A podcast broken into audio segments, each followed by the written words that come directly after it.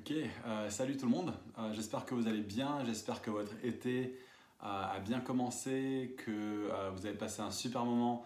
Pour ceux qui ont pu être au pique-nique la semaine dernière, si vous regardez cette vidéo après notre première rencontre dans les maisons, j'espère aussi que vous avez passé un bon moment ensemble, que vous avez pu communier les uns avec les autres, que c'était un bon moment pour vous de vous retrouver les uns avec les autres. alors, ce qui se passe, c'est que pendant l'été, comme on n'a pas de prédication en tant que telle pendant euh, les rassemblements. Euh, je voulais faire une série de vidéos sur un sujet qu'on n'a pas vraiment abordé jusqu'ici à Fireplace, ou en tout cas pas en détail, euh, même si c'est une question qui est constamment là, en fait, en arrière-plan de tout ce qu'on fait, notre façon de voir l'Église, notre façon de bâtir l'Église. Et c'est la question des ministères, et spécifiquement les ministères qui sont mentionnés dans Éphésiens 4, des au, verset 11.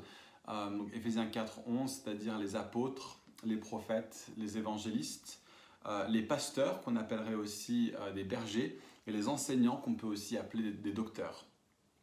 Et donc sur les prochaines semaines, on va vous envoyer des vidéos concernant chacun de ces ministères, comment ils fonctionnent euh, et, l'importance qu'ils ont pour qu'on devienne l'Église que Jésus veut qu'on soit. Et ce qui se passe, c'est que je vais moi enseigner, mais je vais ensuite interviewer différentes personnes de l'équipe apostolique de New Ground pour la France. Euh, donc notre famille d'église Newground a une équipe centrale qui est dirigée par David Holden. Euh, et puis un des membres de l'équipe euh, de David Holden, Jonathan Le Toc, lui il dirige une équipe spécifiquement pour la France et la francophonie. et il m'a invité à faire partie de cette équipe avec un nombre d'autres gars qui sont dans différentes églises Newground en France. Et donc je vais interviewer ces différentes personnes. D'ailleurs en France il y en a un, celui qu'on a aujourd'hui d'ailleurs avec nous, Henk Kersten. Henk n'est pas basé en France, il est basé aux Pays-Bas. Je pense qu'il y avait une volonté que cette équipe pour la France ait une dimension internationale. Euh, et on va voir la semaine prochaine, quand on regarde le ministère apostolique, on va voir pourquoi c'est important cette notion, cette notion de l'international. Vous allez peut-être commencer à le sentir déjà en écoutant euh, cette interview avec Hank. Elle est en anglais avec lui, je l'ai sous-titrée en français, euh, donc logiquement tout le monde devrait pouvoir le suivre. et donc ce qui se passe, c'est que je vais commencer aujourd'hui pendant, je vais lancer entre guillemets cette série euh, en abordant de façon générale la question des ministères pour qu'on puisse avoir une vue d'ensemble. Et après on va regarder chacun d'eux en détail tour à tour, mais je pense que le plus important en fait que le détail de chacune de ces choses, c'est plutôt l'ensemble et comment ils travaillent ensemble et comment ces ministères servent, le but qu'ils servent et pourquoi c'est important pour nous de bâtir l'Église autour de ces ministères. Donc question 1, qu'est-ce que les ministères? La première chose à dire, c'est qu'en fait la Bible ne les appelle pas euh, des ministères. En fait, dans ce texte de Éphésiens 4, on voit plus précisément euh, que les apôtres, prophètes, évangélistes, pasteurs et enseignants sont appelés des dons. Euh, Paul dit que c'est Jésus qui a fait des dons aux hommes, le mot en grec c'est doma, et que ces, différents dons ont été donnés par Jésus, c'est vraiment le mot qui est utilisé à nouveau, c'est donné par Jésus, edoken en grec. Ils sont donnés par Jésus, mais euh, lorsqu'on parle de dons, lorsqu'on parle de cadeaux de la part de Jésus à l'humanité, euh, on peut imaginer que ça peut être toutes sortes de choses, mais quand on lit le texte, on se rend compte que ces dons sont en fait des personnes. Donc plutôt que d'être des aptitudes, comme on voit dans 1 Corinthiens 12, on a en fait ici non pas des aptitudes, mais des personnes qui portent en elles-mêmes, par ce qu'elles sont et par ce qu'elles font, l'expression d'un don. Donc des personnes qui sont elles-mêmes des dons. Et c'est pour ça qu'on peut les appeler des ministères, et c'est ce mot-là qui est entré dans l'usage. Euh, et donc la réalité, c'est que beaucoup de personnes ont un ministère, euh, mais les gens de qui Paul parle ici, on pourrait dire que c'est plus que ça, ces personnes sont des ministères. Ils sont des cadeaux de la part de Jésus pour l'Église. Il y a différentes façons de parler de ces ministères parmi les théologiens. Certains les appellent des ministères dons, euh, pour faire référence à ce que je viens de dire, c'est-à-dire que la Bible les appelle des dons, et ces dons sont des personnes, et donc ce sont des ministères dons. D'autres les appellent des ministères translocaux, un seul mot, translocaux. Et ce nom-là vient du fait que Paul parle dans Éphésiens 4 de l'Église universelle et pas seulement de l'Église locale. Éphésiens est une lettre qui est spécifiquement fait référence à l'Église universelle de façon fréquente et répétée. L'Église locale n'est presque pas présente dans la pensée de Paul quand il écrit aux Éphésiens. Tout ce qu'il dit sur l'Église concerne l'Église dans son ensemble. Et donc quand il parle des dons faits à l'Église, il parle de dons faits à l'Église de façon plus grande que juste une Église locale parce que ces ministères sont translocaux. Donc ces ministères sont le moyen par lequel Jésus met en lien diverses églises locales. Et c'est par ces ministères et c'est par le caractère translocal de ces ministères que Jésus place des églises tout entières dans des familles d'églises. Donc quand tu deviens croyant, Jésus te place dans une famille qui s'appelle l'église locale, mais chaque église locale fait aussi partie de familles d'églises. Et on va voir comment ça marche la semaine prochaine quand on regarde le ministère apostolique. Mais Jésus place des églises dans des familles. Les églises ne sont pas appelées à travailler dans l'isolement. Euh, d'autres enfin, donc certains les appellent les ministères dons, d'autres les appellent les ministères translocaux, euh, et d'autres les appellent les ministères de l'ascension. Alors personnellement c'est mon préféré, c'est ma façon préférée de parler de ces, de ces ministères, parce que ça fait référence au fait que c'est après son ascension que Jésus a fait ses dons aux hommes. Hein, Éphésiens 4 crée cette connexion directement. Euh, donc je vais citer le texte, c'est marqué. C'est pourquoi il est dit. Il, c'est-à-dire Jésus, est monté sur les hauteurs, il a emmené des prisonniers et il a fait des dons aux hommes. Voilà le mot don. Or, que signifie il est monté Ça c'est l'ascension. Sinon qu'il est aussi d'abord descendu dans les régions les plus basses de la terre. Celui qui est descendu, c'est-à-dire Jésus par sa mort, c'est celui qui est monté par son ascension au-dessus de tous les cieux afin de remplir tout l'univers. Ça c'est Ephésiens 4, verset 8 à 10. Pour moi, cette idée de les appeler les ministères de l'ascension connecte ces ministères de façon intrinsèque à Christ et à qui il est, et à Christ, non pas seulement le Christ terrestre, mais Christ dans la gloire de son ascension. Est-ce que, vous savez que Jésus règne déjà sur toute chose, qu'il est monté aux cieux et qu'il remplit tout l'univers, et sa glorieuse Église est la plénitude de ce Jésus qui remplit tout sur la terre? C'est Ephésiens 1 qui parle de ça. Et, donc moi, quand je parle de ministère de l'ascension, je vois toute cette réalité-là. Christ qui est monté aux cieux, qui règne sur toute chose, qui appelle son Église à régner avec lui et qui donne des dons à son Église pour la manifestation du royaume de Dieu sur terre. Une autre raison pour laquelle j'aime bien le, mot ministère de l'ascension, euh, c'est parce que le mandat, euh, enfin, l'ascension est le lieu euh, où se trouve le, où est donné le mandat séminal de l'Église apostolique. Le mandat apostolique hein, qui, se tient en premier dans le travail des ministères de l'Ascension, hein, le, ministère apostolique est premier, on va revenir là-dessus.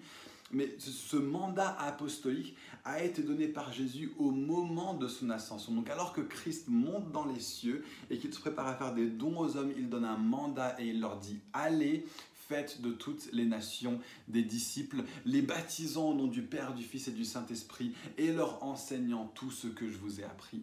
Les ministères de l'ascension sont des ministères de l'ascension parce que c'est aussi à l'ascension que Christ non seulement donne le don de ces personnes, mais il donne le mandat à ces personnes pour mettre en place ce qu'ils ont à mettre en place.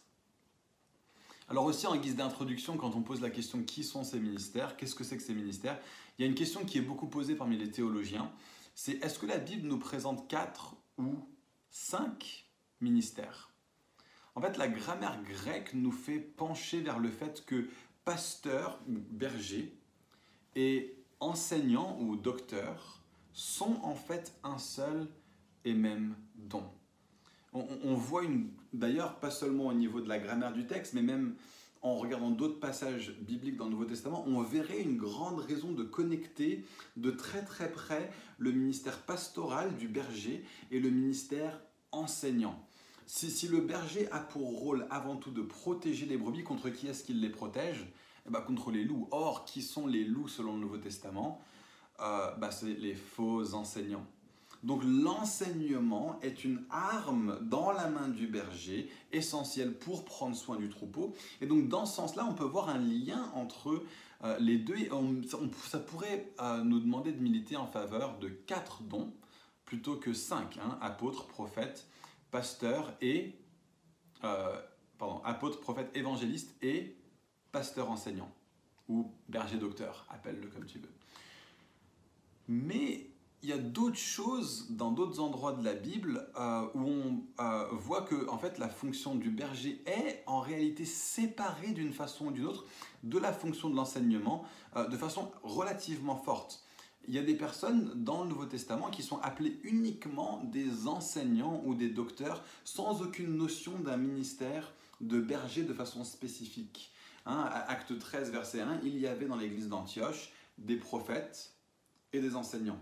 Aucune mention du berger. Et, non seulement des passages comme Acte 13, verset 1, mais l'expérience du ministère nous permet de voir que euh, certaines personnes exercent l'un des aspects de ce ministère sans qu'il n'y ait vraiment un véritable accent sur l'autre ou vice-versa. J'ai déjà vu des, enseignants de haute volée qui sont pas aussi bons en fait dans le soin de l'âme ou dans le, cœur de personnes.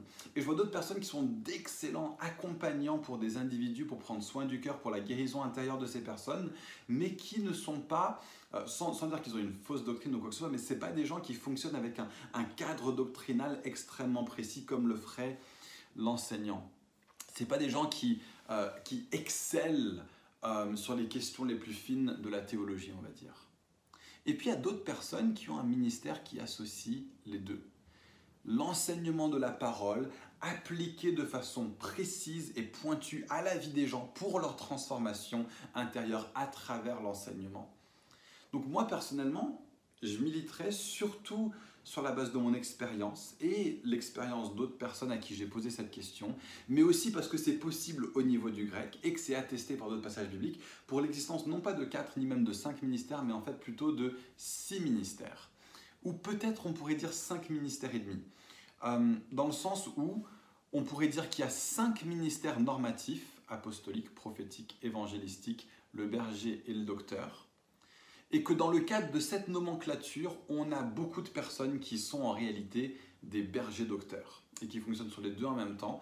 Euh, et, je pense que la nomenclature des cinq est vachement intéressante en ayant souvent en tête que berger docteur va souvent aller ensemble, être ouvert à ça et être ouvert à reconnaître chez des personnes non pas seulement euh, une sensibilité de berger, non pas seulement une sensibilité de docteur, mais parfois on va voir les gens comme hybrides entre les deux et en fait, c'est réellement quelque chose d'existant de là et d'attesté dans les pages de la Bible. Donc voilà un petit peu une sorte d'introduction générale aux questions générales sur qui sont-ils. Maintenant, on va creuser un petit peu plus sur qui est-ce qu'ils sont. Hein, qui sont ces ministères? Qui sont ces personnes? Et je crois que c'est une question qui est essentielle et qui est fondamentale. Parce que certains vont dire que ces personnes sont une sorte d'élite ministérielle. certains les appellent des généraux. Hein. on a eu ce vocabulaire-là un petit peu parfois. Euh, d'autres vont avoir l'extrême inverse et ils vont dire oh non, c'est tout le monde. Il y a même des gens qui vont jusqu'à dire que chacun, même les non-chrétiens, ont en eux un génie apostolique ou prophétique ou évangélistique, etc., etc., qui se met en pratique de façon différente et qui est racheté lorsque tu nais de nouveau euh, pour devenir une expression euh, ministérielle dans le contexte de, de l'Église. Je pense que ces deux perspectives ont une part de vrai et une part de faux. Euh, et, on voit les deux parts de vrai dans ce texte, mais à eux tout seuls, en fait, ces deux perspectives sont fausses. On ne peut pas avoir seulement des généraux, on ne peut pas dire ouais, c'est tout le monde. Il faut qu'on aille plus profondément que ça pour avoir une compréhension vraiment euh, biblique de qu'est-ce que sont ces ministères et comment fonctionne l'apostolique, le prophétique, l'évangélistique, euh, le berger et le doctoral dans, dans l'Église. Donc si on regarde le texte, en fait, on voit ces deux réalités simultanément. Euh, au verset 7, on voit que la grâce a été donnée à chacun de nous et non pas seulement à une élite ministérielle seule. Et en même temps, ces ministères ont un rôle, hein, verset 12, ils ont un rôle auprès de tous les saints. Et ça, on va voir dans la prochaine partie, euh, qu'il y a vraiment ce rôle d'équiper les saints. Et on peut déduire de ça euh, que tous les saints ne sont donc pas apôtres, prophètes évangélistes, pasteurs et enseignants. Il y a une réalité euh, de leaders ministériels euh, en tant que tels qui vont avoir un rôle pour équiper tout le monde, mais il y a aussi une réalité où tout le monde a quelque chose de l'apostolique, du prophétique, etc., etc., en lui, qui est là pour être porté à fruition par les ministères que Jésus donne à son Église. Donc comment est-ce qu'on peut articuler tout ça? Je pense qu'une façon sage de le dire serait de parler de trois choses, de distinguer trois choses en réalité. La première, c'est dire que tout le monde a une sensibilité ou une coloration apostolique, prophétique, évangélistique, etc. etc. Parmi ces personnes dans l'Église, duquel nous sommes tous partis, il y a des personnes qui ont un appel spécifique au leadership. Ces personnes qui ont un appel spécifique au leadership vont prendre leur sensibilité et leur coloration et ça va être manifesté dans le sein de leur ministère, dans l'église locale. Donc on pourrait dire que telle et telle personne a vraiment un ministère de type doctoral ou un ministère de type prophétique dans l'église. Et après, il y a une troisième catégorie où ce sont ce que je pourrais appeler un ministère à part entière. Non pas seulement qu'il a un ministère, mais qu'il est un ministère. Il est lui-même un ministère à part entière et un ministère arrivé à pleine maturité avec une pleine reconnaissance euh, de façon claire et nette. Et on va parler de la reconnaissance du ministère chez certaines personnes euh, dans ce passage. Donc je pense que pour faire honneur à ce que Paul semble dire dans le verset 7, on ferait bien de reconnaître que dans l'Église, chacun de nous avons une sensibilité particulière et une façon de voir et d'aborder l'Église qui va être orientée, chacun de nous, hein, on va être orienté par notre sensibilité, notre coloration. Mais on va parler un peu plus de tout ça dans, dans, la partie 4, de comment il fonctionne. Mais pour l'heure, je pensais bien qu'on sache reconnaître que chacun de nous avons une façon de voir le monde qui est colorée par notre sensibilité particulière au sein de la nomenclature des cinq euh, de Éphésiens 4. C'est le cas pour chacun de vous si vous êtes en Christ.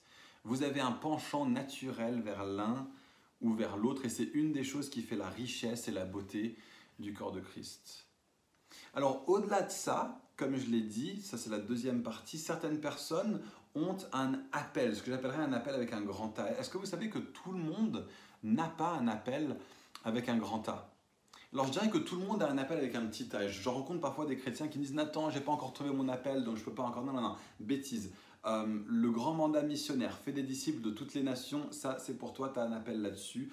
Aime le Seigneur ton Dieu de tout ton euh, cœur, toute ton âme, toute ta pensée, toute ta force. Aime ton prochain comme toi-même. En gros, le grand mandat missionnaire, et les deux plus grands commandements. Voilà l'appel de tout le monde avec un petit A. Personne ne peut se défausser de ça, personne ne peut se défiler de ça. Tu es appelé à ça. Mais il y a des personnes à qui Dieu vient et il se saisit d'eux avec un mandat spécifique, avec un appel spécifique. C'est ce que j'appellerais l'appel avec un grand A. Et je, et je pense que tout le monde n'a pas ça, tout simplement. Euh, ça peut sembler choquant dans une église charismatique comme la nôtre de dire ça. Euh, mais la réalité, c'est que la Bible ne parle pas de choses anodines, or elle raconte les histoires de quand certaines personnes ont été appelées. Donc on ne nous raconte pas comment euh, Samuel a fait ses lacets le matin.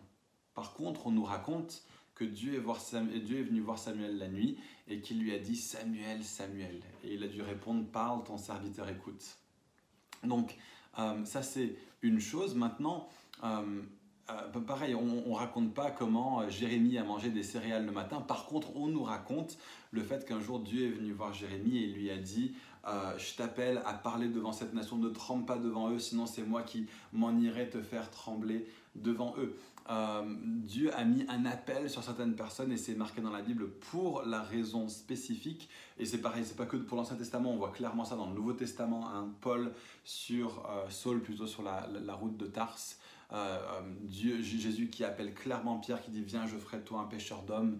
Euh, il y a un appel avec un grand A qui est placé par Dieu sur certaines personnes pour le leadership et nous en avons dans l'Église des personnes qui sont conscients que Dieu les appelle à servir l'Église ou des personnes qui sont juste en train de se réveiller à la réalité que Dieu est en train de les appeler. À certaines personnes tout le monde le voit, mais eux ne le voient pas encore. D'autres personnes qui commencent à le sentir, mais c'est pas suffisamment fort pour que tout le monde le voit dans l'Église. Et c'est la beauté du corps de pouvoir voir et de reconnaître les appels sur la vie des uns et des autres émerger. Et cet appel avec un grand A, cet appel au leadership dans l'Église, sera orienté par la coloration, par la sensibilité que chacun porte. Et donc une personne avec un appel au leadership euh, va voir la mesure de ses dons grandir selon la mesure de l'appel et du don qu'il a reçu. Paul dit bien que pas tout le monde n'a reçu la même mesure. Il va dire ça au verset 7. Christ donne à chacun librement et tout le monde n'a pas reçu la même mesure. À certains, une mesure plus grande a été donnée. Et c'est ça qu'on reconnaît quand on voit quelqu'un comme un leader au sein de l'Église. Donc même si certains ont une sensibilité ou une volonté pastorale, on voit qu'il y en a un ou deux qui ont une mesure plus grande parmi les gens avec la coloration berger au sein de l'Église. Quand, on passe du temps avec... Euh, quand eux passent du temps avec des gens, les gens grandissent plus vite à leur contact et deviennent matures en Christ à leur contact. Et c'est une joie d'avoir des leaders comme ça dans l'Église. Beaucoup dans l'Église auront un penchant vers le doctoral, mais certains seulement ont, et certains ont une aptitude plus grande à communiquer et à expliquer, à nomenclaturer la vérité biblique. Et donc dans ce cas-là, je pense que ce serait pas sage de dire ah toi tu es un enseignant ou toi tu es, es, un prophète, etc. Je pense que c'est plus juste de dire tu es un leader prophétique ou un leader de type prophétique. Tu es une personne très prophétique. On pourrait dire, il y a un tranchant évangélistique chez toi, il y a un fonctionnement de type apostolique chez toi.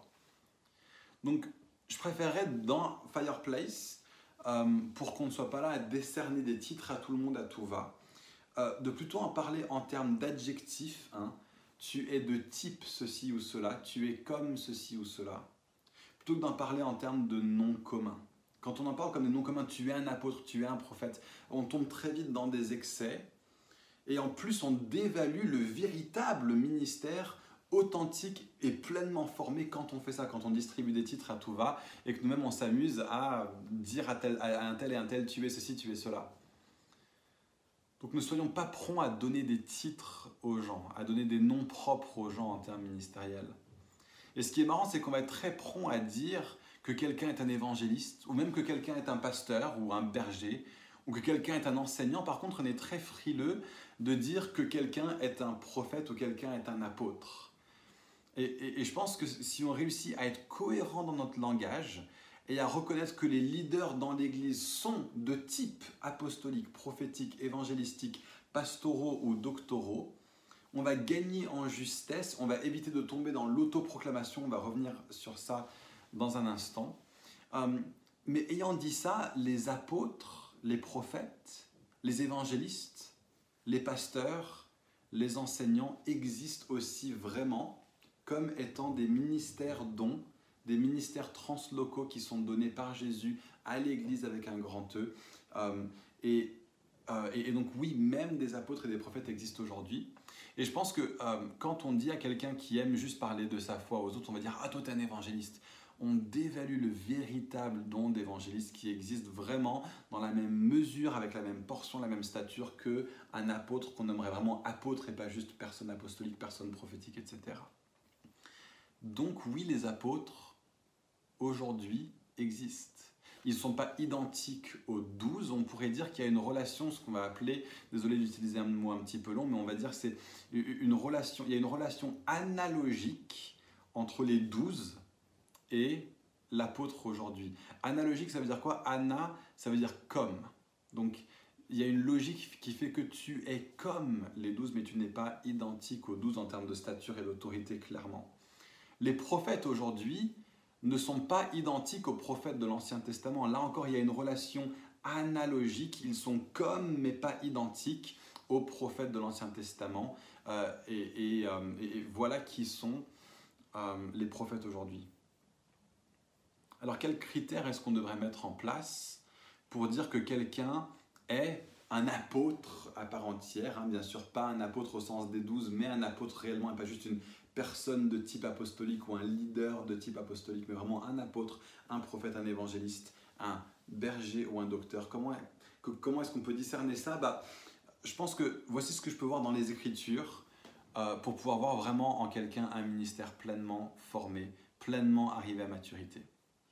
D'une part, la capacité à exercer euh, le ministère à un haut niveau. On voit ça par exemple avec le ministère d'Agabus le prophète. C'est pas juste une personne prophétique, il est un prophète. Dans Acte 11, verset 28, il prédit une famine, devine quoi? La famine, elle arrive. C'est pas juste quelqu'un qui peut dire ouais je vois un petit peu ceci sur ta vie, j'ai l'impression qu'il y a ça qui va arriver. C'est genre il va y avoir il, y a ça qui va arriver et boum ça arrive.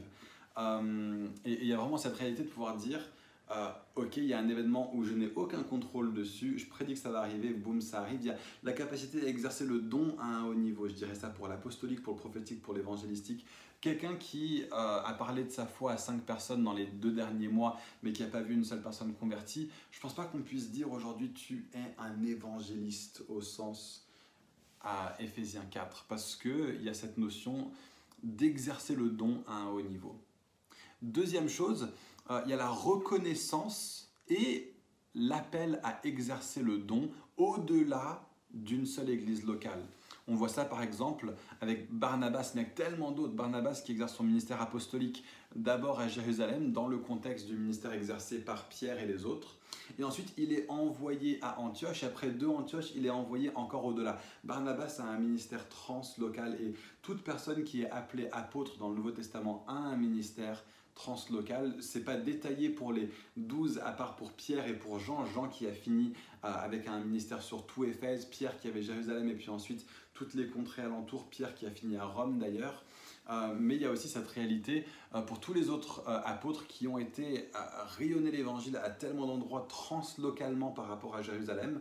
Et c'est détaillé dans les premiers écrits chrétiens qui nous racontent l'histoire de ce qui arrive avec les premiers apôtres. Donc capacité à exercer le don à un haut niveau, la reconnaissance et l'exercice au-delà d'une seule église locale. Troisièmement, il y a les opportunités surnaturelles données par Dieu pour exercer le ministère. C'est pas juste moi-même, je me crée des opportunités pour annoncer l'évangile. C'est de temps à autre, je vais me retrouver, bam, dans une situation où je suis près d'un eunuque éthiopien, un haut dignitaire éthiopien, et il est justement en train de lire Ésaïe, et puis il me demande de qui parle ce texte, et je peux lui annoncer l'évangile. Et après ça, boum, je me fais enlever surnaturellement, et je me fais apporter autre part pour annoncer l'évangile. Donc, ça, c'est peut-être un cas très très fort et extrême. N'empêche, ça arrive toujours aujourd'hui, ce genre de choses-là. J'ai des témoignages de ce genre de choses. Mais pour dire que quelqu'un est un évangéliste, je pense qu'on peut, on, doit chercher à voir est-ce que tu as des opportunités surnaturelles qui te tombent dessus pour exercer ce ministère? Euh, pour voir est-ce que quelqu'un est un apôtre, est-ce que d'un seul coup tu te retrouves surnaturellement à être en contact avec des personnes qui vont pouvoir implanter des églises avec qui tu vas pouvoir avoir une relation apostolique? Si ce genre de choses-là arrive, où Dieu met sur ta route des opportunités pour exercer le ministère au-delà de ce que tu, entre guillemets, crées de tes propres mains, ça c'est encore une marque que je recherche à l'instar de Philippe. Quatrièmement, et c'est le, plus important, je pense, en termes de euh, pouvoir discerner qu'est-ce qui est la marque caractéristique euh, d'un ministère don, d'un ministère de l'ascension au sens fort, euh, c'est l'effet que la personne a sur les leaders et sur les églises à qui ils rendent visite. Euh, donc Paul, par exemple, qui dit dans Romains 1, verset 11, Je vais venir à vous et je m'attends à porter du fruit parmi vous. Je m'attends à vous communiquer quelques dons spirituels. Quand un prophète vient parmi nous, vraiment un prophète, pas juste une personne prophétique, un prophète, tout le monde se retrouve à être aspiré dans une sorte de vortex prophétique et à pouvoir prophétiser plus, avoir plus soif du prophétique. Quand un évangéliste vient, ce qui se passe à la fin de la réunion avec l'évangéliste, c'est que tout le monde dit où ils sont les athées? Comment est-ce que je peux leur parler de Jésus? On se retrouve genre aspiré pour pouvoir avoir une confiance plus grande pour exercer le ministère que ces personnes-là exercent.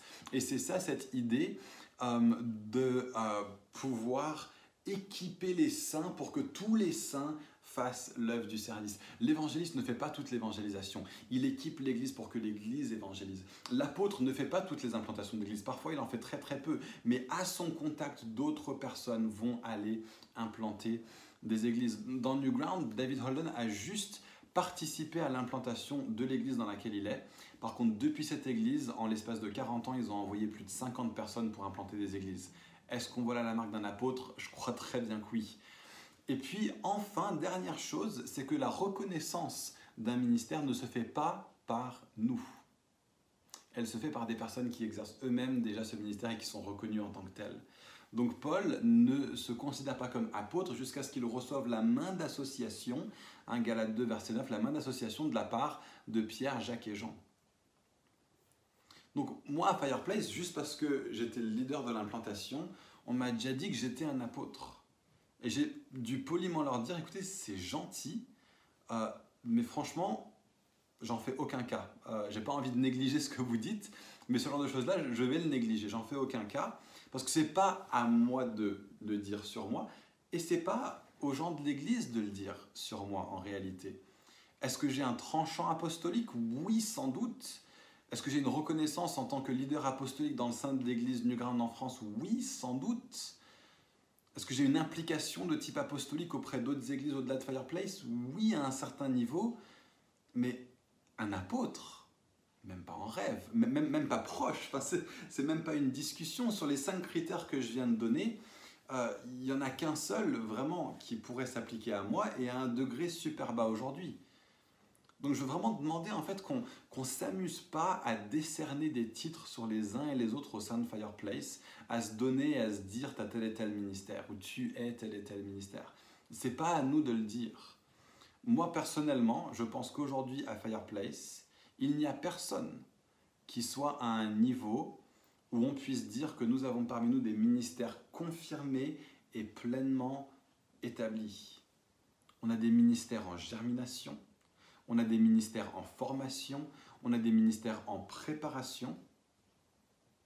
Et c'est d'autant plus crucial, donc, parce qu'on a ces personnes avec tellement de potentiel au sein de l'Église, qu'on fasse partie d'une famille d'Église dans laquelle les ministères sont reconnus et sont invités dans les églises. Les, évangélistes en formation, les prophètes, bergers, docteurs, apôtres en formation parmi nous ont besoin d'être au contact de personnes qui ont ce ministère de façon reconnue, à la fois en France et à l'international, pour devenir des expressions pleinement matures de ce don. Donc reconnaître la sensibilité de chacun, oui, absolument. Euh, connaître, reconnaître, parler des forces et des penchants ministériels des différents leaders parmi nous, oui, absolument mais n'allons pas au-delà de ça. Ce n'est pas notre place, ce n'est pas notre mandat. Et d'ailleurs, si on a, euh, ou même que l'on ait un ministère et qu'il a juste jamais été nommé en tant que tel, franchement, quelle différence ça fait? On n'est pas là pour des titres. Nous servons aux délices du roi et c'est Dieu qui est servi et c'est pas à nous de nous voir décerner des titres. Si c'est vraiment un ministère que vous avez, alors le ministère portera du fruit. Si vous dites sur vous-même, vous avez tel et tel ministère, mais qu'on n'en voit aucun fruit, c'est juste un rêve qu'on s'est inventé. Euh, donc si vous avez un ministère, il portera son fruit, euh, que les hommes l'articulent et le nomment en tant que tel ou pas. Qu'est-ce qu'on s'en fiche que les gens disent sur nous Ah ouais, il est prophète. Qu'est-ce qu'on s'en tape? Euh, C'est pas vraiment la question. Nous, ne sommes pas appelés courir après des titres, même si, bien sûr, c'est une bonne chose de reconnaître et de mettre des mots sur ce que Dieu fait chez ceux que nous connaissons et chez ceux qui servent l'Église. Justement, ce mot servir. Troisième point, à quoi est-ce qu'ils servent hein, La question suivante, à quoi servent-ils? Bah, La réalité, c'est que les ministères de l'ascension, hein, les vrais ministères translocaux, Éphésiens 4, les ministères dont ont un rôle absolument essentiel et ce rôle est celui-ci. Faire que chaque chrétien devienne une expression mature de Christ sur la terre. Hein, voilà comment Ephésiens 4 en parle. Verset 12, il parle de former les saints aux tâches du service. Les ministères dont, les ministères de l'ascension, ont un ministère ou sont des ministères pour équiper les autres plutôt que pour tout faire eux-mêmes. En fait, le, ministère se reconnaît encore plus à ce qui se passe chez les autres au contact du ministère. Hein. On reconnaît un pommier plus facilement en regardant le fruit qui pousse dessus plutôt qu'en regardant le tronc de l'arbre. Un apôtre n'est pas tant quelqu'un qui implante des tonnes d'église nécessairement, mais plutôt quelqu'un en contact de qui des tonnes de gens se retrouvent à vouloir implanter. Un évangéliste n'est pas tant reconnu par le nombre de convertis, même si c'est la base de son œuvre, mais plutôt reconnu par le nombre de personnes mobilisées pour proclamer l'évangile au contact de l'évangéliste. Donc la première chose, c'est former les saints aux tâches du service. Deuxième chose, c'est en vue de l'édification du corps de Christ. Verset 12 encore. Les ministères ont un rôle dans la construction de l'Église plus largement que juste l'assemblée Ils ont un rôle dans la croissance de l'Église universelle. Les ministères sont intrinsèquement translocaux et pensent souvent au bien-être d'une famille d'églises plus encore que le bien-être juste d'une église locale, sachant toutefois qu'une famille d'églises qui est forte sera formée d'églises locales qui sont fortes. Hein, mais, souvent, on va retrouver chez ces ministères qui sont pleinement formés une mentalité qui va dire Paris ne suffit pas, la France ne suffit pas. Et à leur contact, tout le monde dans l'Église doit être capable de dire pour Fireplace, Paris ne suffit pas, la France ne suffit pas. Et c'est une, une, des choses que j'ai vraiment à cœur qu'on saisisse au cours de cette série sur les ministères, c'est que Paris ne suffit pas. Paris ne suffit pas. La raison pour ça, c'est que les ministères, lorsqu'ils sont bien orientés, servent tous en fait dans le contexte de l'élan donné par le ministère apostolique. On va voir ça un petit peu plus loin. Donc, ils sont donnés pour former les, saints aux tâches du service. Ils sont donnés en vue de l'édification du corps de Christ. Et troisièmement, jusqu'à ce que, verset 13, nous parvenions tous à l'unité de la foi et de la connaissance du Fils de Dieu, à la maturité de l'adulte, écoutez ça, à la mesure de la stature parfaite de Christ. Voilà le sens profond des ministères de l'ascension, que chacun ressemble au Christ de l'ascension, que chacun ressemble à Jésus. Cette priorité est la volonté de Dieu depuis le début de la création. Écoutez ça, il a mis en Adam et Ève son image et il leur a dit multipliez cette image. Et, comme cette image a été ternie par la chute, comme un miroir qui est brisé, hein, qui reflète encore quelque chose de ce qui se trouve devant, mais comme le miroir est brisé, ce qu'il reflète est terni et entaché à chaque lieu, nous reflétons maintenant Dieu de façon tordue. Et Jésus est venu né sans péché pour nous rappeler à l'image de Dieu original, un véritable miroir qui reflète vraiment Dieu. Jésus est dit dans Hébreu comme étant l'image parfaite, la représentation parfaite du Père. Et lui étant la représentation parfaite du Père, nous a donné un mandat parallèle à celui d'Adam et Ève. Prenez cette image-là et multipliez-la. Faites des disciples, des gens qui ressemblent à Jésus et qui portent donc la pleine image de Dieu de par le monde pour refléter la gloire de Dieu dans toute la création, pour que la connaissance de la gloire de Dieu remplisse la terre comme les eaux recouvrent le fond de la mer. La volonté de Dieu, c'est que tu ressembles à Jésus autant que possible dans toutes ses facettes et dans tous ses aspects pour la gloire de Dieu. Et la seule façon de pouvoir faire ça, c'est de pour ressembler à Jésus pleinement, c'est d'être aussi apostolique que possible, aussi prophétique que possible, aussi évangélistique que possible, aussi pastoral que possible et aussi doctoral que possible. Pourquoi? Jésus est l'apôtre parfait. Il est le prophète parfait. Il est l'évangéliste parfait. Il est le berger parfait. Il est le docteur parfait. Tous ces ministères participent de façon spéciale à une partie de qui est Jésus. Et même là, ils y participent de façon imparfaite. Mais les ministères dont ont reçu de la part de Jésus une partie de son onction, et leur rôle est de distribuer à toute l'Église ce que eux ont reçu. Donc le rôle de chacun n'est pas de chercher et de trouver sa coloration, sa sensibilité, sa sensibilité, de dire ok, je suis comme ça, Super, je vais me focaliser là-dessus. Je vais traîner avec des gens qui sont comme ça. Et on va développer un truc super entre nous, nous les prophètes, nous les docteurs, nous les évangélistes. Dire je suis évangélistique, ou dire je suis quelqu'un de prophétique, ou dire je suis quelqu'un euh, d'apostolique est à la fois l'aveu d'une force et l'aveu d'une faiblesse. C'est l'aveu d'une possession et l'aveu d'une carence. La volonté pour moi n'est pas que je devienne le plus apostolique ou prophétique ou évangélistique possible. Sa volonté pour moi, c'est que je devienne le plus comme Christ que possible. Donc si je suis naturellement plus pastoral, alors j'ai deux responsabilités.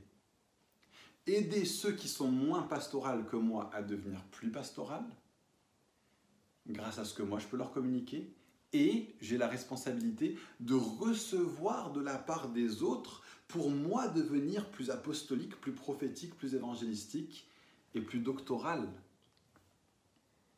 J'aurai toujours bien sûr un penchant si je suis quelqu'un de pastoral, toujours un penchant naturel vers le berger.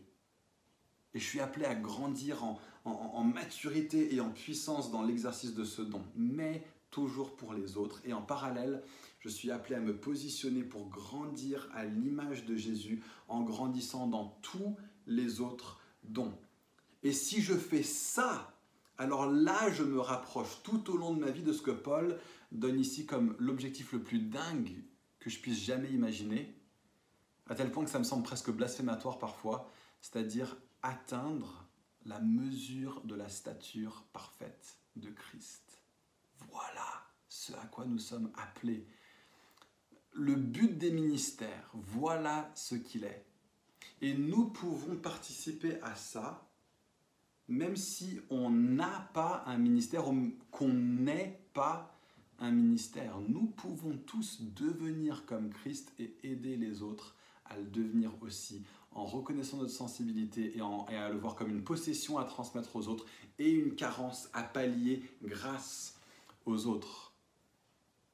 Et d'ailleurs, si je peux juste le rappeler, voilà le fond de notre raison d'être ici Fireplace. Alors c'est un, truc, peut-être une phrase, si vous êtes là depuis quelques temps, vous aurez déjà entendu cette phrase. En fait, on, l'a retravaillé récemment avec quelques, euh, quelques leaders dans Fireplace euh, pour pouvoir euh, donner plus de clarté encore à cette phrase. Jusque-là, on avait dit, Fireplace existe pour enflammer la vie spirituelle de tous en tout lieu et en toute place à travers une communauté de personnes qui ressemblent à Jésus. Et en retravaillant cette phrase, euh, on, a une phrase qui nous semble encore plus claire et, on va commencer maintenant à parler, comme ça de Fireplace, notre raison d'être. Il y a beaucoup de similitudes, mais je pense que le vocabulaire est peut-être plus facile à saisir et à communiquer. On dit ça, on dit Fireplace, une communauté de personnes qui cherchent à devenir plus comme Jésus. Le voilà, le ministère don. À devenir plus comme Jésus une communauté de personnes qui cherchent à devenir plus comme Jésus, à voir leur vie spirituelle transformée et à être une lumière partout, tout le temps.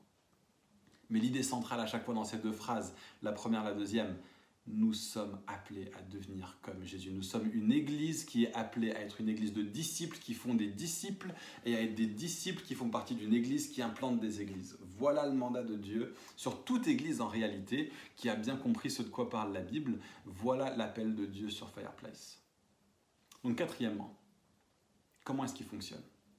Comment fonctionnent les ministères?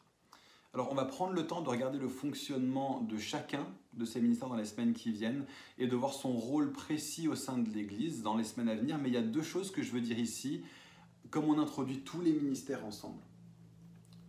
Un, ils fonctionnent en équipe.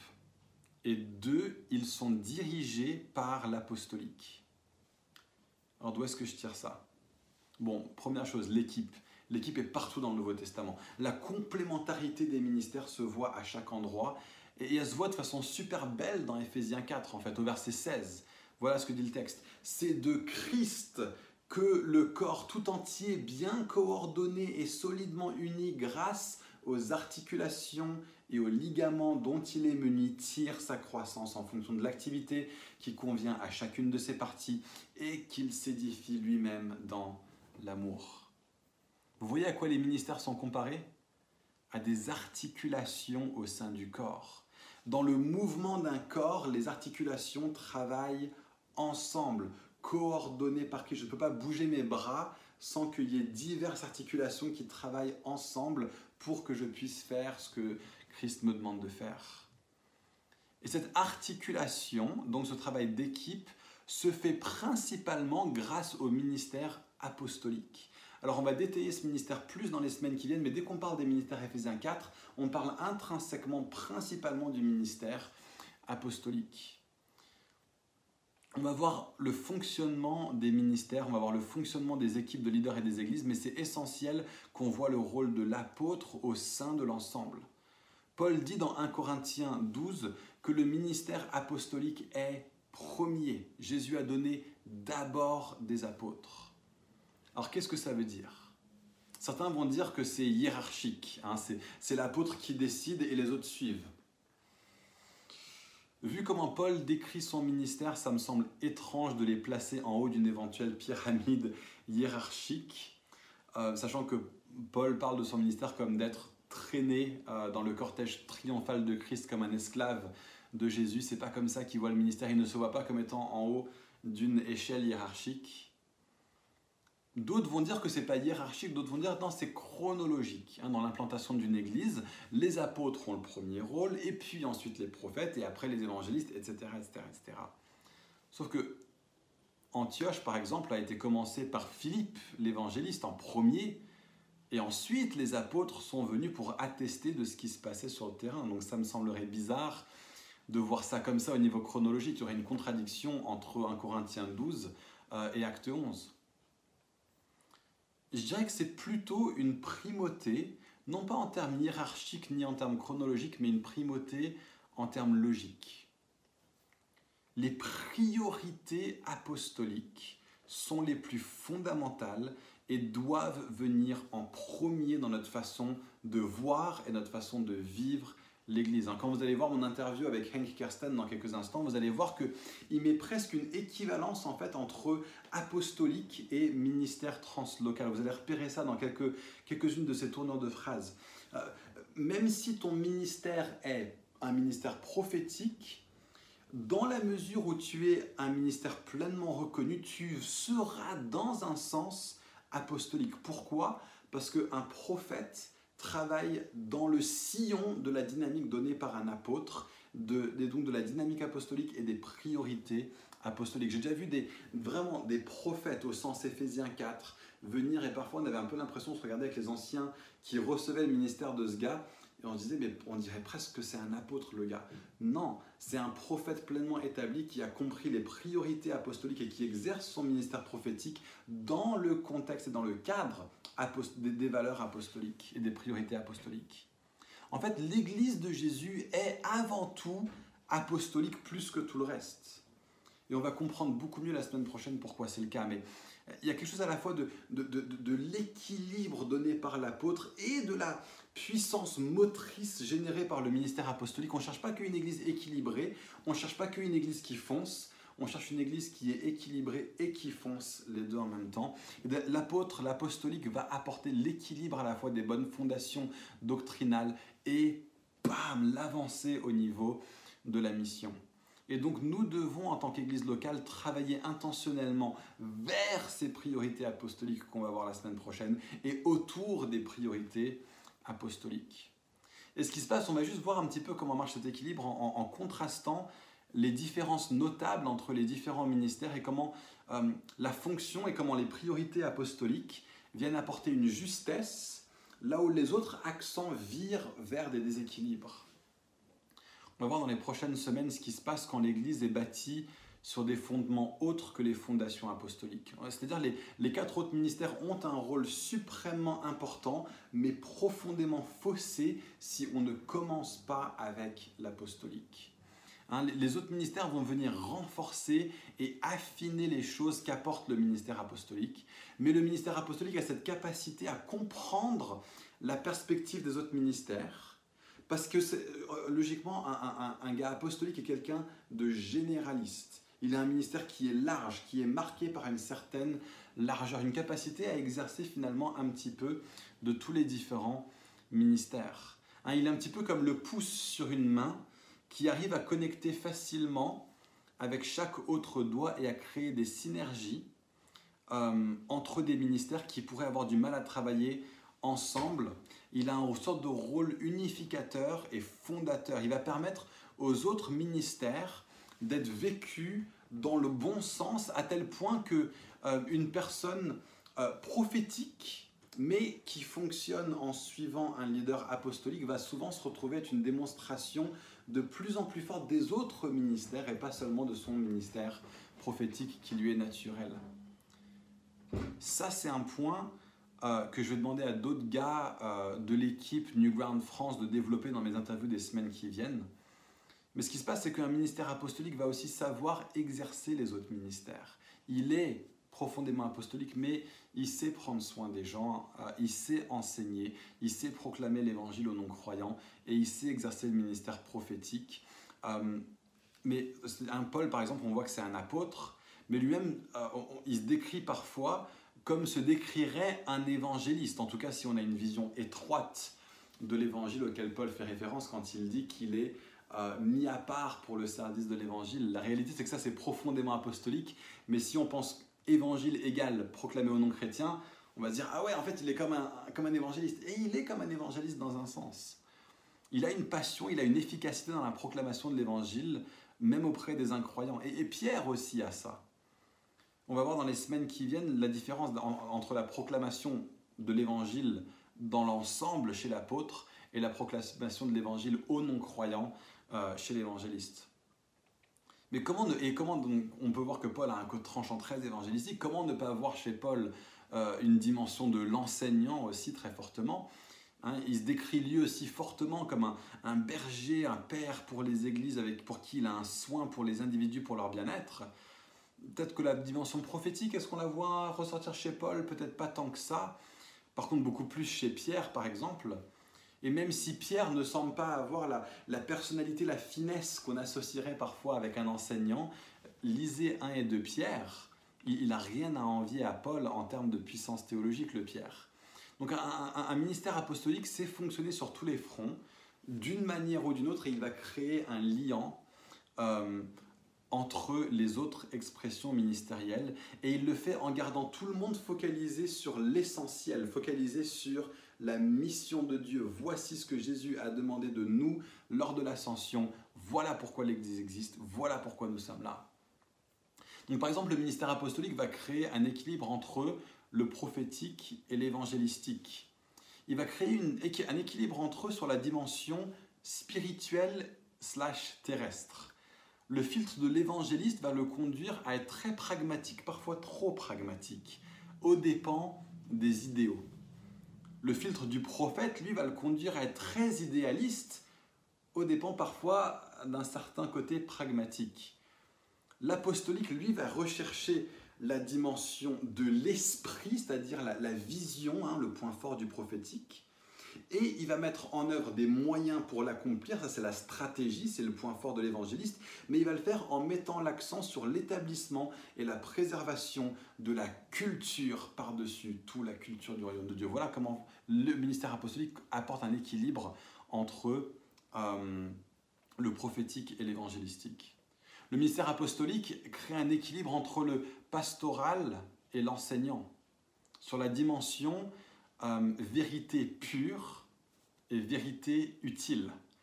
Euh, le filtre de l'enseignant le conduit à être trop parfois sec, trop théorique, trop objectif dans sa façon de présenter la vérité. Le filtre du berger, lui, va le conduire à trop arrondir les angles pour ne pas heurter la subjectivité des gens. Et l'apostolique, lui, va chercher l'assimilation profonde de vérités essentielles du christianisme sans compromis, mais toujours pour but la vie transformée à travers l'affrontement et le démantèlement des forteresses de pensée chez les gens et à travers un exemple de vie chrétienne entière et cohérente. Je pourrais vous citer des passages bibliques pour étayer ce que je suis en train de dire, on n'a juste pas le temps de le faire. Le ministère apostolique crée un équilibre entre le prophétique et le pastoral. Vous voyez comment le prophétique et le pastoral ont du mal à travailler ensemble d'eux-mêmes. C'est très dur de faire bosser ces deux-là ensemble. Euh, et, par exemple, sur leur rapport à l'avenir. Le filtre du prophète le conduit à voir le futur comme s'il était déjà là. Le filtre du berger le conduit à vouloir absolument préserver le statu quo. Le ministère apostolique va travailler sur le maintenant de l'Église tout en l'accompagnant et le préparer à l'entrée dans le pas encore de son avenir. Voilà ce à quoi l'apôtre est euh, équipé. Le ministère apostolique va créer un équilibre entre l'évangéliste et l'enseignant. Regardez encore deux qui ont beaucoup de mal à bosser ensemble. L'évangéliste et l'enseignant, purée, c'est chaud. Par exemple, ça va être sur leur rapport euh, à, ce qu'on pourrait appeler l'audience de l'Église, hein. c'est-à-dire leur, leur focalisation en termes du message. Le filtre de l'évangéliste le conduit à voir le message de l'Église comme adressé presque exclusivement aux non-croyants. Les gars, faut qu'on prêche pour les non-croyants. Voilà le message de l'Église, l'Église pour les non-croyants. Euh, le filtre de l'enseignant va le conduire à voir euh, le message de l'Église comme adressé presque exclusivement aux croyants. Non, faut qu'on prêche la vérité, la vérité théologique, faut que l'Église comprenne plus de la vérité théologique. Le ministère apostolique va proclamer l'Évangile tout entier. l'appliquant à la fois à la vie des croyants et des non-croyants. Le ministère apostolique crée un équilibre entre le prophétique et l'enseignant sur leur rapport au surnaturel, par exemple. Donc le filtre du prophète le conduit à voir tous les événements terrestres euh, comme surtout étant de l'ordre du surnaturel, on pourrait appeler ça un petit peu TTS chez certains, très très spirituel. Le filtre de l'enseignant va voir des explications terrestres derrière la majorité des événements, même des événements surnaturels. Le ministère apostolique, lui, va viser la manifestation sur la terre des réalités célestes, l'irruption du pas encore dans l'ici et maintenant, l'irruption du royaume de Dieu parmi le royaume des hommes. Et donc ainsi, alors que le prophétique seul va conduire à un pullulement de l'étrange, et que l'enseignant conduira à la négation de l'étrange, le ministère apostolique, lui, va, chercher, euh, va rechercher le vécu naturel du surnaturel. Soyons des hommes et des femmes naturellement surnaturels. Le ministère apostolique va créer un équilibre entre euh, l'évangélistique et le pastoral, encore deux qui ont beaucoup de mal à bosser ensemble. Euh, et, il va créer cet équilibre entre le rapport à ce qu'on pourrait appeler le public cible de l'Église, c'est-à-dire non pas sa focalisation en termes de message, mais sa focalisation en termes de personnes le filtre de l'évangéliste ignorera les personnes sauvées au profit des perdus. Le filtre de l'enseignant ignorera les perdus au profit des sauvés. Le ministère apostolique, lui, recherche une église remplie de croyants qui sont matures, qui sont une euh, communauté alternative, une société alternative, qui sont capables ensemble d'être un témoignage en parole et en acte pour le monde. Donc alors que l'évangéliste va être centré sur la tâche, et que le pastoral, le berger va être centré sur la personne, l'apôtre, lui, va être centré sur la mission. Comprenant bien entendu que la mission de l'Église, c'est de l'action au profit de personne. Vous remarquez que l'un et l'autre déséquilibre, le déséquilibre de l'évangéliste qui est centré sur les personnes dans l'Église, euh, les personnes en dehors de l'Église, et le déséquilibre du berger qui est focalisé sur les gens dans l'Église, les deux sont des formes de clientélisme. Euh, l'appel de l'Église n'est pas de s'adapter aux désirs de certaines personnes pour les attirer. Il faut qu'on fasse ça pour attirer les non-chrétiens. On n'est pas dans du clientélisme. D'autres personnes vont dire Ah, il faut qu'on fasse ça pour garder les gens. On n'est pas dans du clientélisme. L'appel de l'Église est de vivre pour Dieu et devant Dieu, sans crainte de ce que les gens diront sans crainte de ce que les gens diront à l'extérieur, sans crainte de ce que les gens diront à l'intérieur. Nous ne sommes pas dans du clientélisme, nous ne sommes pas là pour préserver une base client, pour répondre à une demande client. Nous ne sommes pas là pour faire du commercialisme. Nous sommes là pour être une démonstration du royaume de Dieu, confiant que si nous sommes focalisés sur Dieu, pour Dieu, c'est lui qui apporte la croissance. Donc deux derniers points comment découvrir sa sensibilité hein, On approche de la fin de ce message, mais je voulais juste parler de comment découvrir sa propre sensibilité. Alors en vrai, il n'y a pas de méthode. Euh, il y a des gens qui ont créé des tests en ligne, j'en ai fait, je les ai trouvés assez bien faits. En anglais, il n'y en a pas encore en français, mais la Bible en fait ne nous dit pas vraiment grand-chose là-dessus. Donc ici, on n'est pas dans l'ordre de l'exégèse biblique, on est dans l'ordre de choses que des gens ont découvert par l'expérience plutôt que des choses qu'on pourrait dire avec certitude depuis les pages des Écritures. Mais une chose qu'on peut dire pour sûr depuis les Écritures, c'est que même si on a une prédominante, même deux, nous sommes tous appelés à grandir dans chaque aspect. il y a des choses que j'ai découvertes euh, récemment et que j'ai trouvé fascinant en lisant un bouquin là-dessus. Pour moi, ça fait tellement de sens à mon sujet. Euh, mais apparemment, c'est vrai pour beaucoup d'autres personnes aussi. Donc, c'est un gars qui a fait beaucoup de, tests, qui a beaucoup travaillé sur cette nomenclature euh, des, cinq ministères. Euh, et il semblerait que beaucoup de personnes aient non pas une sensibilité forte, mais une primaire et une deuxième sensibilité forte aussi.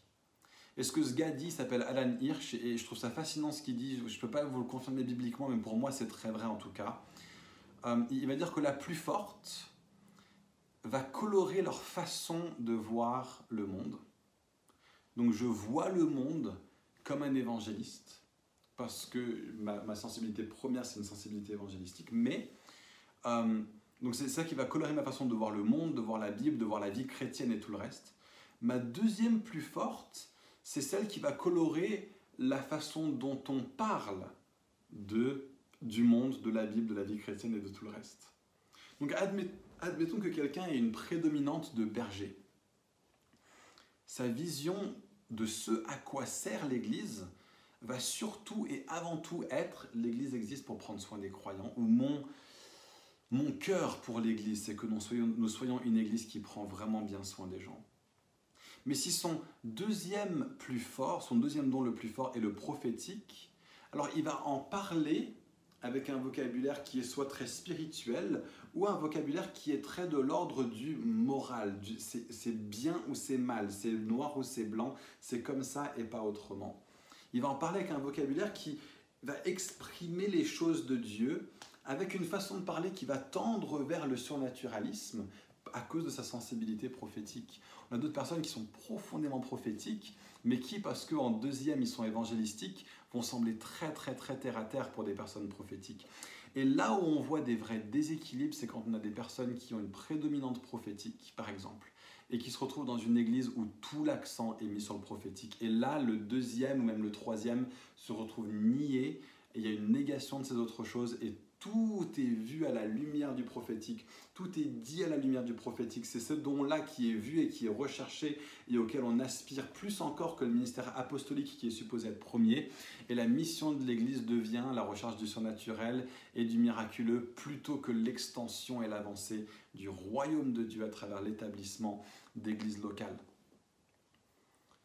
Moi, mes deux plus grandes prédominantes, en tout cas selon les tests, selon ce que d'autres personnes ont vu sur moi, c'est l'apostolique et c'est l'enseignant.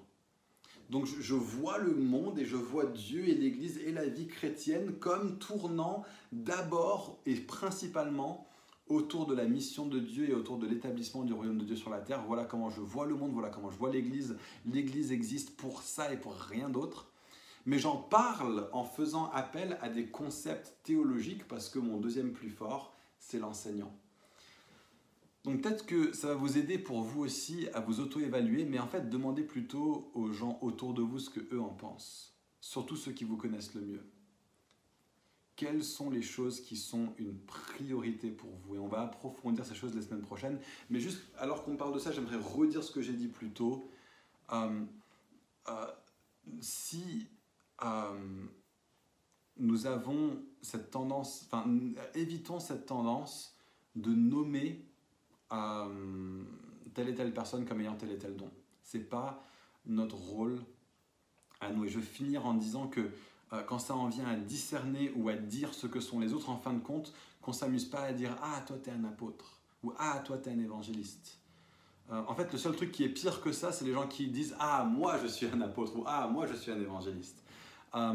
Ça, c'est des leaders autoproclamés. On a des exemples dans la Bible de trois choses. On a des exemples dans la Bible de leaders qui sont autoproclamés, des exemples de leaders qui sont proclamés par les hommes et des exemples de leaders qui sont proclamés par Dieu. Et on les voit clairement dans le livre de 1 et de Samuel. Euh, celui qui est autoproclamé, c'est Absalom. Et c'est qu'est-ce que c'est violent. Euh, Absalom, il se désigne lui-même comme leader de tel et tel type. Et les gens doivent le dire parce qu'il le dit sur lui-même. Et le pire, c'est que des personnes, beaucoup de personnes vont suivre Absalom parce qu'ils n'ont pas le discernement de, dire Wow, wow minute coco. Qui c'est qui dit ça sur toi? Est-ce que c'est toi ou les autres ou qui? Est-ce que c'est -ce c'est Dieu qui le dit sur toi? Est-ce que tu as un mandat divin pour dire ça sur toi? Tu peux ne pas être autoproclamé comme Absalom et quand même tomber à court. Regardez Saül. Saül, c'est quoi? Saül, c'est le leader non pas autoproclamé, mais c'est le leader qui est nommé par les hommes. Et c'est dans ce risque-là qu'on tombe, qu'on risque de tomber. Les hommes disaient Donne-nous Saül, donne-nous Saül. C'est pas Dieu qui a dit Je vous donne Saül. Donc on a Absalom, autoproclamé. On a Saül, nommé par les hommes. Nous, ce qu'on recherche, c'est des leaders comme David, des hommes selon le cœur de Dieu qui n'ont rien demandé, mais de qui des personnes avec autorité ont donné l'aval de Dieu sur leur vie et sur leur ministère. On ne va pas nommer d'anciens ici à Fireplace sans que nos leaders apostoliques aient vu et reconnu cet appel sur eux. On ne va pas dire qu'un tel ou un tel est un apôtre, un prophète ou quoi que ce soit d'autre sans qu'une multiplicité d'apôtres et de prophètes déjà reconnus ne reconnaissent ça chez eux avec un fruit qui est manifeste déjà. Et tout ça, c'est dans le but de voir des églises aujourd'hui au XXIe siècle qui sont bâties autour de cette nomenclature, de ces ministères que Jésus a donnés à l'Église comme des cadeaux, comme des dons de son ascension pour l'établissement du corps de Christ. C'est ça la vision qu'on a à Fireplace et c'est là où on va. C'est ça qu'on va explorer au cours des cinq prochaines semaines. Et donc on va prendre un petit temps, une interview que j'ai fait il y a deux jours avec Henk Kersten. Donc Henk Kersten est un gars extraordinaire. Euh, j'espère vraiment qu'on pourra le faire venir à Fireplace euh, bientôt. C'est quelqu'un avec un, un, cœur de berger extraordinaire. Il, est, il fait partie de quatre équipes apostoliques au sein de Newground. Il fait partie de l'équipe centrale autour de David Holden. Il fait partie aussi, il a été invité à rejoindre l'équipe française dirigée par Jonathan Le Toc. Euh, comme vous le découvrirez au cours de la vidéo, il fait aussi partie de l'équipe qui dirige tout ce qui se passe au pays, enfin au Benelux en fait, aux Pays-Bas et même plus loin jusqu'en Allemagne en ce moment, qui est dirigée par Chris Taylor. Euh, et lui-même dirige une équipe euh, pour tout ce qui se passe euh, en Roumanie et pour essayer de développer plus loin tout ce qui se passe au niveau des Balkans. C'est vraiment quelqu'un exceptionnel. Enfin, J'ai hâte que vous, le découvriez que vous le découvriez au sein de cette vidéo. et puis la semaine prochaine, on va regarder spécifiquement le ministère apostolique. Je vous fais des gros bisous. Profitez bien de l'interview et à très vite. Ciao. okay. Well, in this in this session, uh, we've just been looking at kind of a big overview of Ephesians 4 ministries, some of how they work together, but kind of in a sense for me a lot of it is theoretical and biblical i've seen other people do it but you you've been you know you've lived it and you've lived uh, through it you've benefited from yeah. ephesians 4 translocal ministries uh, yeah. for, for a long time so can you just say from where, where you know from where you're sitting what is the point of the ephesians 4 ministries what what are they there for yeah, I think I discovered that uh, because I, when I was uh, first time I got in touch or got uh, associated with apostolic ministry was in 1982, so it's almost 40 years ago, and um, up till that time I didn't see the relevance. I didn't see scriptural or biblical. I'd never seen it function. I thought to be out of date or just for the New Testament period, but I. Um, I think I, I found out they were actually what the Bible says uh, the gift to God's gift to the church. You know, it says there in Ephesians for the equipping of the saints and uh, for the maturing of the body. I think when we got in touch with apostolic ministry, we found out they were helping us becoming mature. Mature in the sense of knowing our doctrine and being based on doctrine. It helped us you know, sometimes you have, uh, we had as a church, we were lacking um, teaching gifts, and we had apostolic teachers coming in, helping us uh, uh, laying those foundations. So I found them very helpful. Uh, also, the you know, just the maturing of us as a body in a way that we would function together. Um, I think uh, just listening yesterday to Jonathan about the planting and the watering, I would say that the um, that's a great benefit of the apostolic. It's they they plant seeds. You know, I remember a day when Terry came, early days. Terry Virgo came to Holland, um, and he was just he would never say much uh, on church on what he felt the church was like, but he left and I drove him to the airport. Um, in Schiphol in Amsterdam. And on the way, I said to Terry, is there anything you'd like to say to me or to us as a leadership, things you've seen? And he was very reluctant, but he then came forward. He said, Are there any gifts amongst you of the Holy Spirit working? And I thought, well, yeah, that Sunday that he was there, there were no gifts operating, and really made me think, are we hitting it? So he planted a seed. And really, as a church, it changed us dramatically. And we, we started being focused on word and spirit. And those kind of seeds, I think this is what apostolic ministry, uh, prophetic ministry does. Mm-hmm. Um, and then they water, you know, they come, you know, it's that regular contact. So I've benefited and we've benefited greatly. So me as a leader, but also being part of a team, I think that's a, a great blessing, really. Mm. And can you just say a bit more, kind of, about your your experience um, of those ministries o- over the course of the years, and, and kind of h- how have you seen them work best um, in, in in that yeah in that sense? Yeah, I think they work best if they are good friends as well, and they work best if um, uh, the relationship is good with the local church. Um, you know, we say with a new ground and new frontiers, it's all about relationships. I think with the apostolic, it's all about relationships. Um, I found the challenging thing with this is that it will work best with leaders, uh, you know, because they are more connected to the apostolic than it works with churches. I find the challenging thing is for the local church. Uh, I've I've been you know we had uh, we were part of New Frontiers, started to be part of New Frontiers in 1993, but it took a long time for the church to get to know New Ground and New Frontiers, and seeing the relevance of the apostolic come in. So. I think it works best if the local eldership and leadership is um, is in good relationship and with the apostolic, but also in the way they communicate this, because it's, uh, I think it's a challenge because for the local church, um, I would say, uh, which is right, you know, the local leaders and elders are the leaders, and for others to come in from outside um, is a challenge, but it's a it's a wonderful uh, wonderful gift. So I think it works best if you know, it says where if you uh, receive a prophet as a prophet, you receive the reward of a prophet. Hmm. So I think it's recognizing it as a local church that these people are God's gift. So if you don't recognize them as such or give them the space as such, it doesn't work that well. So it works well if we have a heart that says, come on, we need more of this. So I would encourage any church and come on, you need more than just the local. And uh, at the same time, uh, praise God for your local leadership too. So, uh, and is there anything maybe that you could um, kind of any any tips that you could give us maybe as as a local church here in Paris? How can each of us connect with this apostolic family that we are?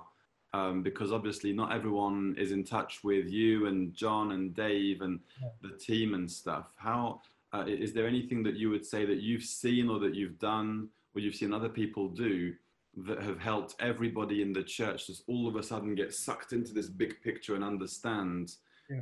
this this is what apostolic family is about?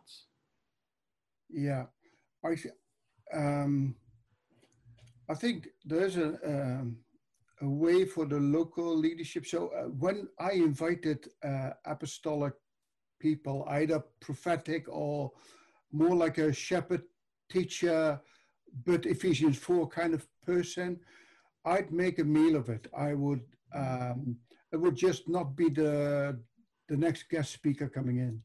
So I think it's the way that we see it and help one another understand this. I think uh, I, in an ideal world, it would be wonderful to have the apostolic or prophetic stay for longer than the weekend. Um, I've seen it function a little bit, but it's not that easy. Um, I think I encourage people to connect at moments that we could connect. Uh, so if you have something like in your nation, uh, like we had in our nation, an apostolic people come, for people to join in um, there again, it still is a challenge. Uh, and I don't blame that. I, found it difficult, but I can understand it. And I think um, it's something to do with uh, communicate to the best of you can really to see that some of it is above the local. And I think what it helped me most with, uh, you know, seeing the relevance of the apostolic, is that we're connecting as a family uh, and we're connecting outside the local. I've always felt mission for church, but also felt we couldn't do mission by ourselves. And to get the French across the borders of France, it needs the apostolic. Um, and you guys, I think French people would be wonderful in Holland. I'd love to see you guys come over and help us uh, and help other churches in Europe. I don't think it's down to English coming across to France or I think we, the day I'm praying for the day you you cross the borders, but I think the apostolic will help with seeing the bigger picture. Um, yeah, anything that helps that way. Um, it's a challenge, but I think we can help one another in this. I'm not sure if I'm clear enough with this. Mm. Well, that's great. And you know what? Uh, any any Dutch men and women who want to come and plant in uh, in in France or come and serve churches in France, guys, you're welcome here too. we, we need we need what you guys have. Yeah. So um, yeah, wonderful. Um, just wanted to. Uh, one of the things that I spoke about in my in my talk was about the idea of these ministries working together as a team. And so obviously you're part of the New Ground core team. Can you just tell us a little bit of what that's like and why it's important uh, for you to be a part of a team and for apostolic ministry maybe in general to function as team? Yeah. I think if you look at our team and at, uh, I would say that's just uh, one of the teams. There are so many, but I think the team with Dave Holden is um, very much a mixed group of men and women. Uh, we do function together as men, uh, but also the women are very much involved. Um, but it's a, a mixture of uh, of uh, of gifting uh, and of character and personality. I think uh, that's true for the local as well. It, teams are best if they are diverse and challenge one another. I think that openness is important, and I think that space of not everything is down to one man. Uh, I think for apostolic ministry to function best, uh, we need to recognize one another's giftings and use that to the best of our ability. So teams are best functioning if they make space for one another.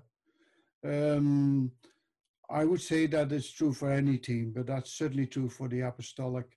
Um, and I look at Acts and I see uh, a variety of people you see, you know, in Acts that uh, it's prophets and teachers and people with different giftings coming together, hearing the Holy Spirit, sending out different teams, but the makeup of those teams is very different again. Um, I love it when I hear about a Paul and Barnabas, you know, an older guy and a younger guy, and the switch in that team from Barnabas being the team leader to Paul being the team leader. I think that openness is fantastic. Um, I work, I'm 65 now, and uh, I know you wouldn't say that, but I'm 65. Um, and I'm working with a guy called Chris Taylor. Uh, he's a younger guy. I love working with him. And he's the team leader in that sense. Although we work together in the core team in Holland with the, the kind of guy in his ministry, I'm very happy to serve him. So I'm not, I, I love that. I love that interaction. I love that the diversity in age as well. So I think it's making space. It's recognizing the hand of God on one another. Uh, that is what makes team. And I hope more people are coming in. I was speaking yesterday with someone about the French team and about France. Um, someone in Holland, and I said I just joined the French team meeting, and I said I'm dreaming of the day that one of the French or more will be part of that team and then influence France. I think the best that could happen is France have their own apostolic team in the future. I'm dreaming of that, and I believe the day will come, hopefully soon. Yeah, yeah, that's definitely uh, that's definitely part of the part of the dream, isn't it? And and I yeah. think that that's also a sense where I, you know, there's kind of this thing of every team a, a, mandate for a country, and also there's a sense of yeah. um, with with local teams. I think you know, this PJ Smyth says this thing that every local eldership has a responsibility for the whole world, for all nations, yeah. and I think there's a sense as well of France coming into its own when there are local teams uh, led by French guys yeah. that also are able, as you were saying earlier on, you know, let's let you know, let's dream big. Let's say that people in France can have input into Holland, can have input into other nations. Uh, and I really think kind of God's heart for, for, for every nation is that apostolic teams based in one country would also then be able to say, you know, we're not just called to one nation, we're called further afield, we're called to the Francophone world, we're called to further than that. So Yeah. I that's one of the things that I've loved so much in just being a part of New Ground is just seeing uh, kind of my band into what God's calling is on individuals, what God's calling is on teams. The, the apostolic calling has got to always be taking us one way or another towards the ends of the earth. Yeah. Um, and yet at the same time, it's also kind of digging deep roots where you are. You know, it's kind of like deeper roots where you are and bigger sails Yeah. towards where Yeah. the Holy Spirit's taking us. Um, exciting. Very exciting. yeah. Yeah, very exciting. Mm. And I, I guess that's what multiplication permits, isn't it? Yeah. Uh, One team leading to multiple teams. Yeah. Um, it's wonderful what God's doing in your Ground, isn't it? Yeah, amen, amen. I'm loving it. Fantastic. Well, thank you so much for your time. Unless there's anything else you wanted to say that uh, the questions haven't enabled for you to to, to impart or to share. Um, yeah. No, I think it was wonderful to hear your uh, your teaching on this uh, because I think it's an important one, um, and so I'm excited with that. Um, if I'd known, if I know wouldn't understand your language, I'd probably listen to it. But there you go. well, there you go. It's an incentive for you to learn, maybe. Hey, thank you so much, man. yeah, thank you. God bless you and Une. Hey, Thanks so much for your time. Okay. Yeah, see you Bye-bye. soon. Bye bye. Bye.